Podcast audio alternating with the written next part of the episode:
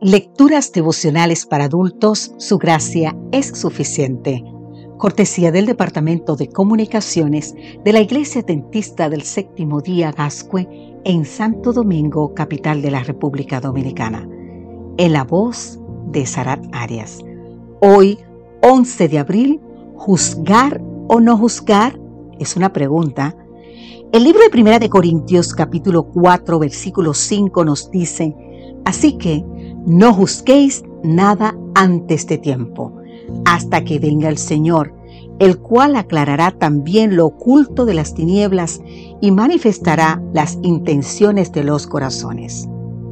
Entonces cada uno recibirá su alabanza de Dios.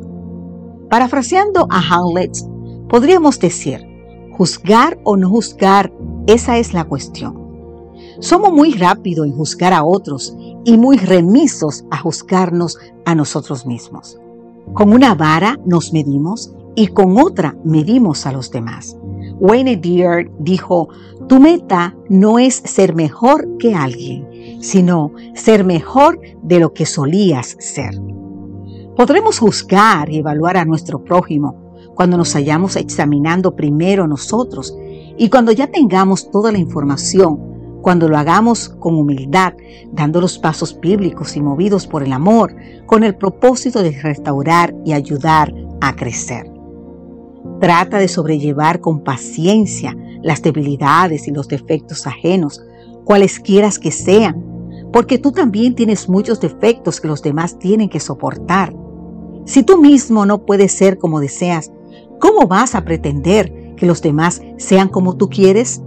Pretendemos que sean perfectos y nosotros no enmendamos nuestras propias miserias. Así dijo Tomás de Kempis.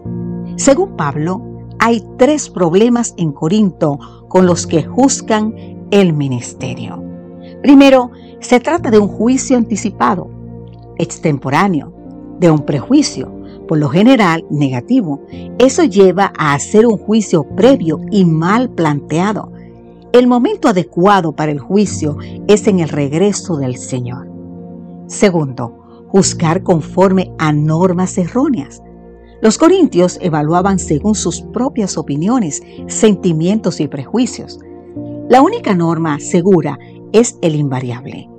Escrito está de la palabra de Dios. Tercero, la motivación equivocada.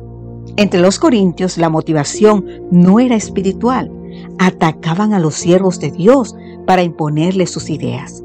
Promovían las divisiones en la iglesia. Dios es el único que conoce las motivaciones y así juzgar con justicia. Cristo se revistió de nuestra humanidad para poder ser nuestro juez. Así nos dice Juan 5, 22, 26 y 27. Ninguno de nosotros ha sido designado para juzgar a los demás. Todo lo que podemos hacer es corregirnos a nosotros mismos. Exhorto a todos en el nombre de Cristo a obedecer la orden que Él nos da, de no sentarnos jamás en el sitial del juez. Este mensaje ha repercutido día tras día en mis oídos.